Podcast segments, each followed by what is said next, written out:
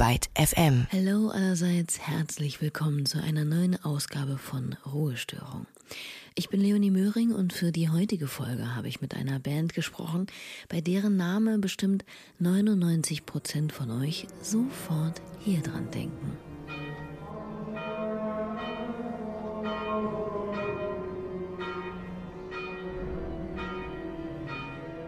Obwohl in Wirklichkeit eigentlich das hier gemeint ist. Die Rede ist von Papst mit B in der Mitte wohl bemerkt. Das Trio aus Berlin mit dem pseudosakralen Namen, der eigentlich nur in Anlehnung an ein ja, preisschwaches, recht plörriges Hipsterbier aus den Staaten entstanden ist, gründete sich vor etwa vier Jahren, um Musik zu machen.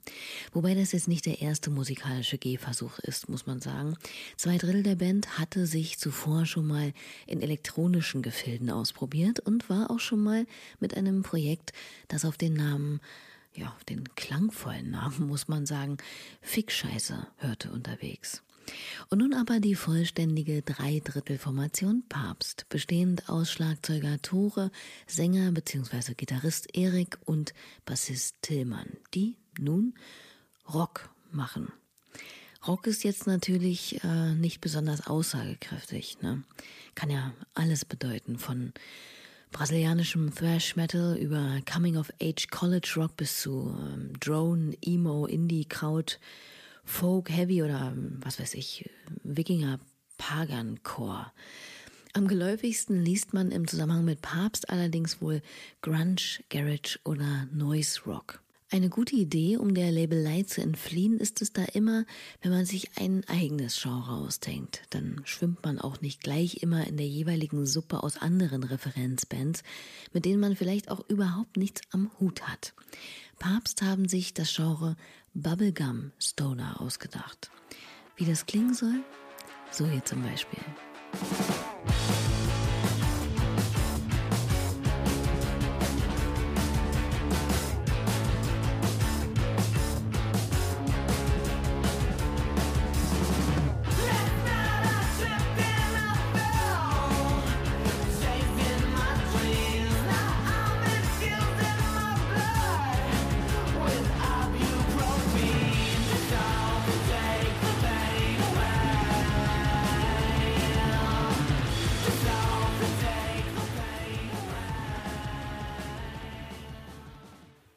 Auszug aus ihrer aktuellen Hitsingle, wenn man so sagen darf, einer ironisch-kritischen Ode an den wohl populärsten Schmerzmittelwirkstoff überhaupt.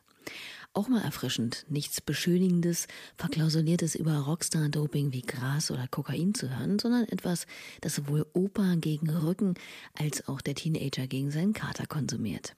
Aber so ist das bei Papst ohnehin ganz gern mal. Die gängigen Posen und Bilder der nicht selten allzu breitbeinigen Rockmusik werden hier auch einfach mal durch pinke Schmuse-Ästhetik und eine gute Portion Selbstironie ersetzt. Da kommt der harte, fassige Gitarrensound von Erik aus einer Fender Squire mit riesigem Hello Kitty-Ausdruck. Schlagzeuger Tore wird im Musikvideo zu Hell im gelben Regenmantel, Sonnenbrille und Tambourin an verschiedene Orte in Berlin gebeamt. Tillmann bettelt in quietschpinkem Shirt auf Knien und mit rausgestreckter Zunge um soeben besungenes Ibuprofen und in ihrem Shop gibt es Patches, die aussehen wie der ikonische 90er Jahre Barbie-Schriftzug.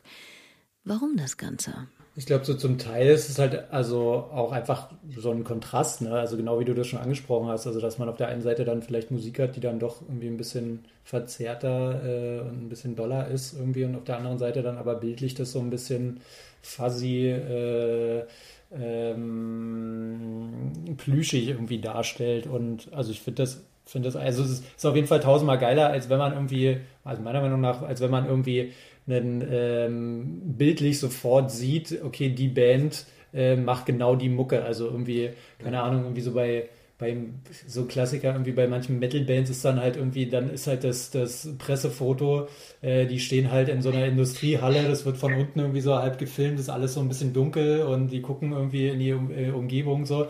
Und irgendwie finde ich das ein bisschen nicer, wenn man sich da ein bisschen andere Sachen äh, ausdenken wagt und halt da vielleicht auch mal so ein bisschen so einen Kontrast mit reinspielen lässt. Auf jeden Fall, aber ich denke auch, dass das halt genau deshalb eben, weil aus irgendeinem Grund Leute halt meinen, man darf nicht lachen auf Bildern oder so, also vor allem Rockbands, wirkt es halt natürlich auch nochmal extrem krass, so wenn man dann eben eine Hello Kitty Gitarre hat. Also davon ab, dass der Sound halt auch gut ist, so ist es halt, so denkt man sofort, hm, das ist ja jetzt auf jeden Fall äh, ein Stilmittel.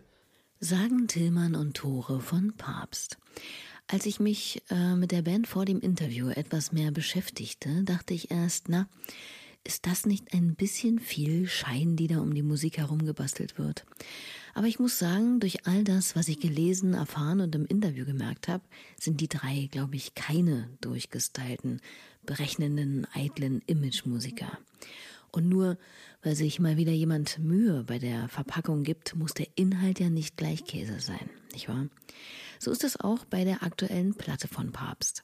Da finde ich das Artwork ja wirklich sehr gelungen, obwohl es ja das Artwork im Grunde genommen gar nicht gibt.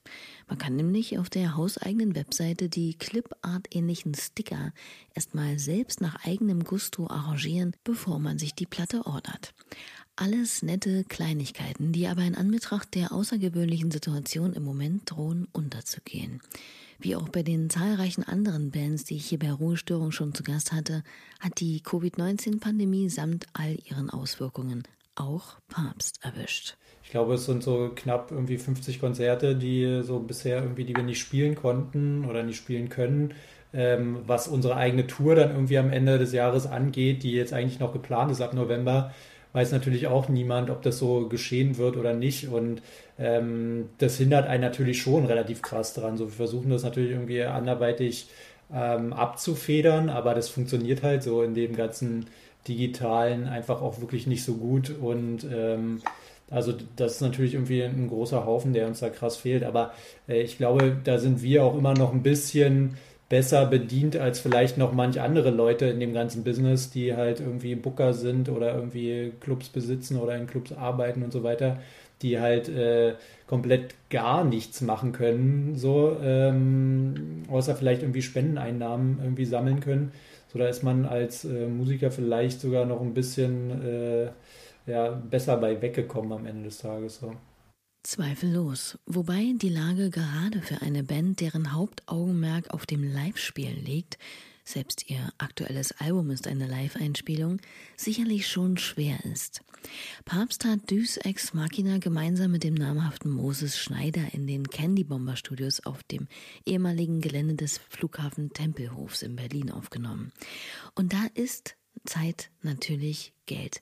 Da kann man jetzt nicht 100 Jahre sich irgendwie in ein Studio einschließen, um technisch und kompositorisch die ausgefeiltesten Songs zu arrangieren und jedes Detail in einer extra Seance nochmal durchgehen.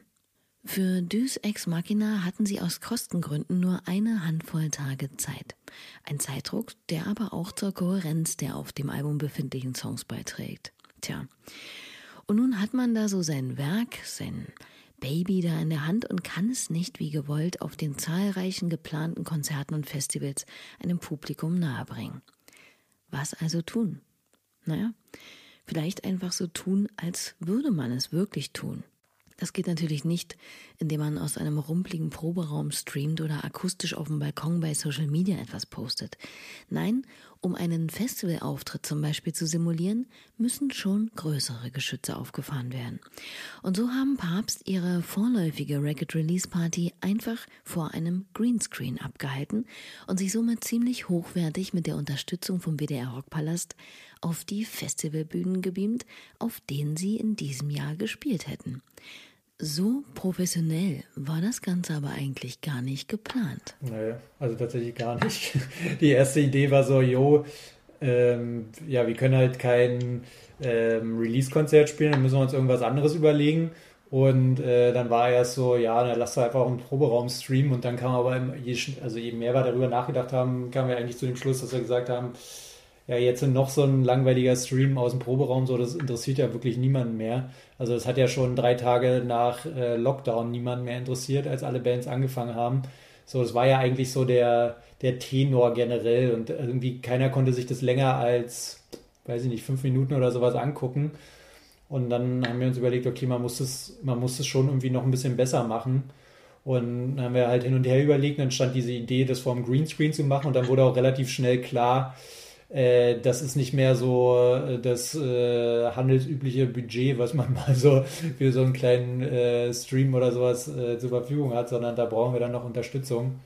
Und ja, da hat sich dann glücklicherweise der Rockpalast bereit erklärt, uns unter die Arme zu greifen, sodass es dann halt auch ein bisschen ähm, ja, professioneller quasi aussehen konnte. Und dann sieht man die drei da performen, sich freundlich bei der imaginären Zuschauerinnenmenge bedanken und ja, doch für diese außergewöhnliche Situation ganz gut abgehen. Aber befremdlich war das Ganze natürlich schon.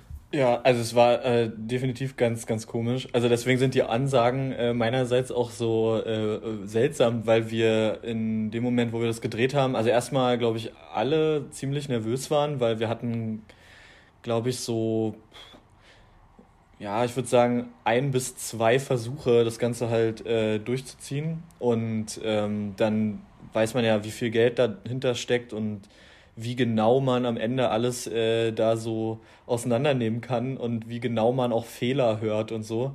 Also so ey, übelst krass nervös gewesen und ähm, dann äh, gab es überhaupt gar kein ähm, Bild oder so, wo wir uns hätten vorstellen können, wie das am Ende aussieht. Also niemand äh, also inklusive Chris Schwarz, dem äh, Regisseur, der es auch äh, am Ende geschnitten hat, äh, niemand wusste, wie es aussehen wird. Und niemand wusste, äh, wer genau jetzt da sich dran beteiligt und so. Und in, in, insofern ist es dann echt komisch, da in diesem, es war auch ultra hell und heiß da drin, also in diesem Raum. Äh, es war wirklich wie in so einem Solarium zu stehen für zwei Stunden. Und äh, da dann irgendwie noch eine Ansage zu bringen äh, oder irgendwas, irgendeine Stimmung aufkommen zu lassen, also es war unfassbar schwierig, so äh, sich da reinzudenken in diese Situation. Also die Hitze war das Einzige, was an ein Festival irgendwie erinnert hat, auf so Festivalbühne im Sommer. ja, stimmt. Es hatte echt was von äh, Hochsommer ohne Dach, äh, ohne Wolken am Himmel, aber irgendwie auch in trocken auch noch, also es war arschtrocken. Man musste die ganze Zeit irgendwie äh, viel mehr trinken, damit die Stimme nicht abkackt und ach, das war irgendwie war schon auf jeden Fall speziell. Glücklich mit dem Ergebnis sind die drei trotzdem oder gerade durch den Überraschungseffekt dennoch. Auch ein Stück, das Papst auf ihrem simulierten Live-Marathon auf der imaginären Bühne des Mad Cool Festivals mit einer moschenden Crowd dargeboten haben, ist Straight Line.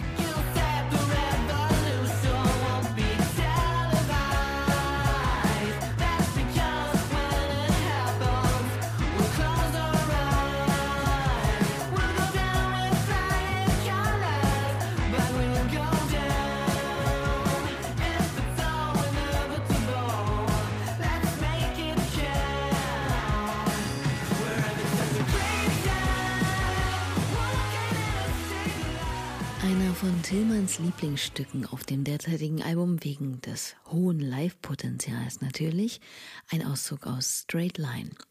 Bis es wieder dazu kommt, dass auf, unter oder aneinanderhopsende Körper sich wild zur Musik vor einer Bühne bewegen, ist bisher noch nicht recht absehbar. Jedenfalls nicht in der gänzlich befreiten, ungezwungenen Atmosphäre, die man kennt.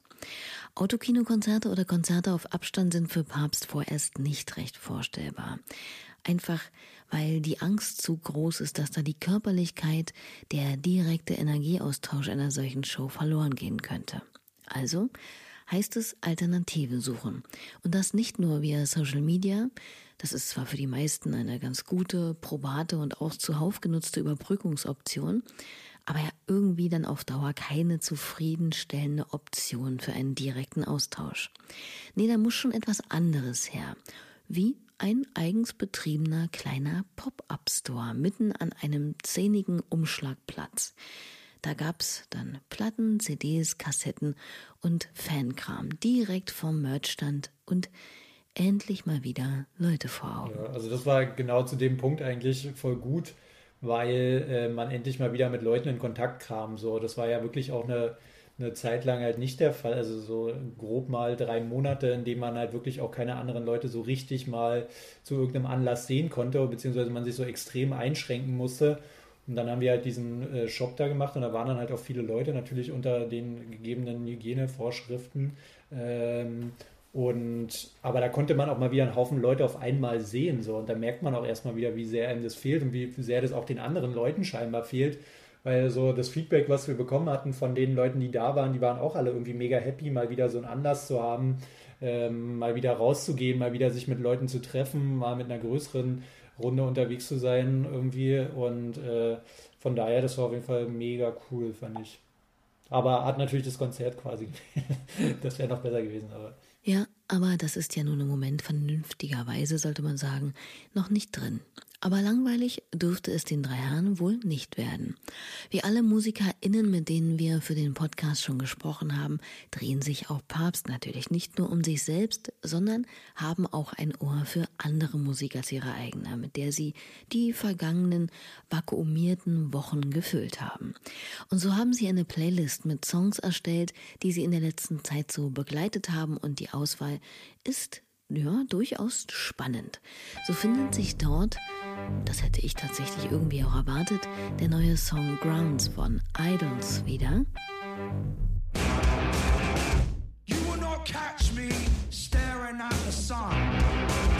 Not sucking on a dum-dum, not turning round to run. No hallelujahs and no kingdom comes. So you will not catch me staring at the sun. Do you hear that Mit dieser kürzlich veröffentlichten Single kündigten Idols auch gleich mal ihr Ende September erscheinendes neues Album Ultra Mono an.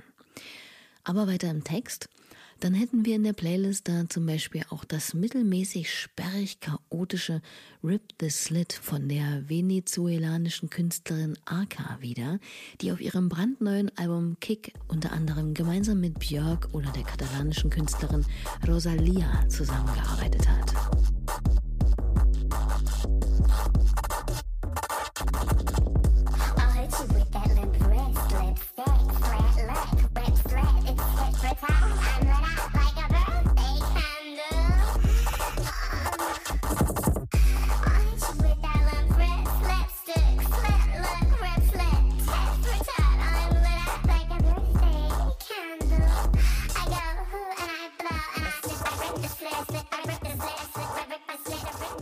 Inzwischen hören Papst aber auch gern mal ein paar gute alte Kamellen von Bill to Spill, J.J. Cale oder Elliott Smith.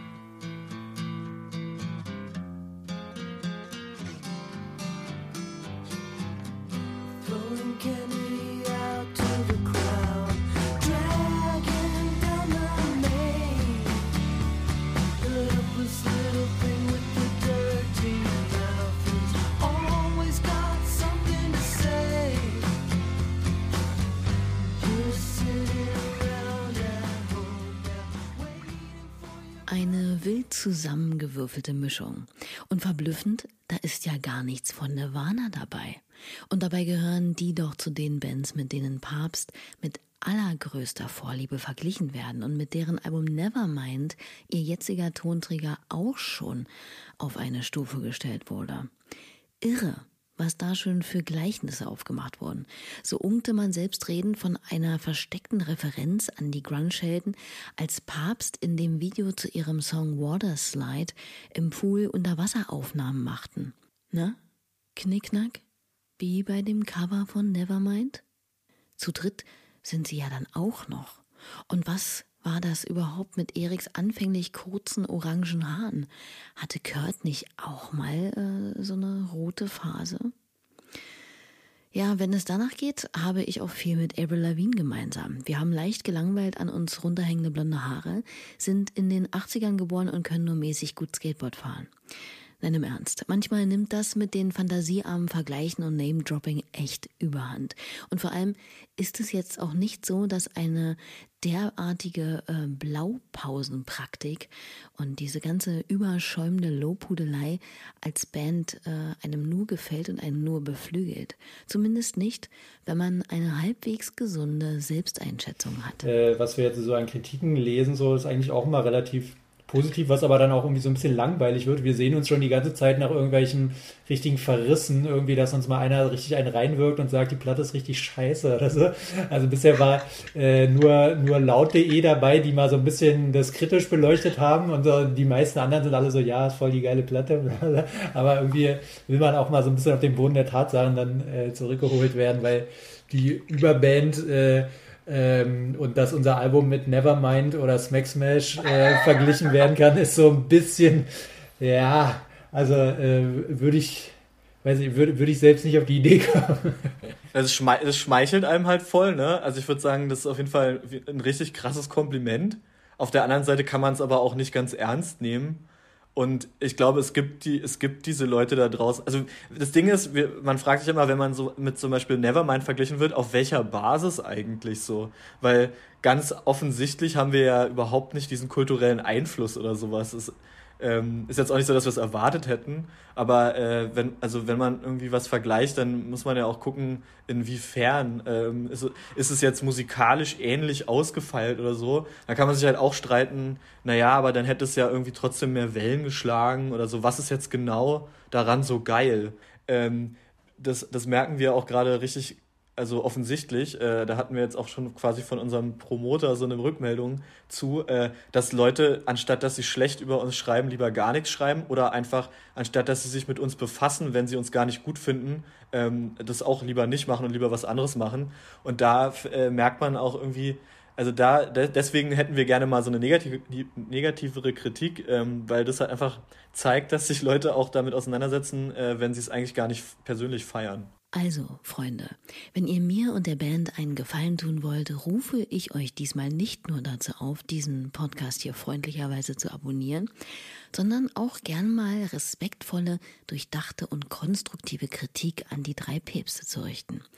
Ich bin zum Beispiel jetzt schon darauf gespannt, wie das dritte Album vom Papst klingen wird und ob die drei da mal einen Ticken mehr ausprobieren, vielleicht noch etwas charakterstärker werden und es schaffen, ihren eingeschlagenen Weg nicht auszutrampeln, sondern ihre Energie neben den fassigen Power Sound auch in den Innovationsgeist zu legen. Vielleicht dauert es auch gar nicht mehr so ewig, bis wir das herausfinden können, denn trotzdem ihr Album gerade erst rausgekommen ist, sitzen die Boys schon wieder an neuem Material. Äh, tatsächlich ist es so ein bisschen der Plan, äh, beziehungsweise Plan nicht, aber so notgedrungen ähm, werden wir jetzt wahrscheinlich, was heißt notgedrungen? Nee, also natürlicherweise werden wir jetzt die Zeit, die, die, die wir sozusagen gewonnen haben, dadurch, dass wir echt gar nicht touren ähm, äh, die wir sonst nicht gehabt hätten, wahrscheinlich für sowas äh, verwenden. Also einfach um, wir, ich meine, wir machen halt Musik so und wenn man die nicht äh, spielen kann, dann schreibt man welche oder äh, also das kann man sich vielleicht auch gar nicht so richtig aussuchen. Aber ich würde sagen, das passiert schon. Und äh, das Album ist ja auch zwar jetzt gerade rausgekommen, aber eigentlich für uns ist ja auch schon ein alter Hut. Also wir haben vor über einem Jahr, ach, was weiß ich, äh, vor anderthalb Jahren angefangen daran zu arbeiten. Ähm, und das kann, kann man jetzt schon wieder was Neues machen. So. Also es ist jetzt nicht, dass wir komplett ausgebrannt sind oder so, würde ich sagen. Ähm, also ja, wir, wir, wir sitzen schon an neuem Zeug. In der Notsituation kommt eine überraschende, urplötzliche, zum Positiven gerichtete Wendung. Klingelt da nicht etwas? Deus ex machina? Da war das Wortspiel mit der griechischen Redewendung doch vielleicht sogar schon Prophezeiung. Und mit der Gestalt Aussichten kann man doch getrost noch ein wenig die Füße stillhalten und sich vielleicht wie Sänger Erik in der Corona-Zeit auch mal wieder einem Puzzle oder so zuwenden. Gibt es übrigens auch von Papst, ist aber äußerst selten.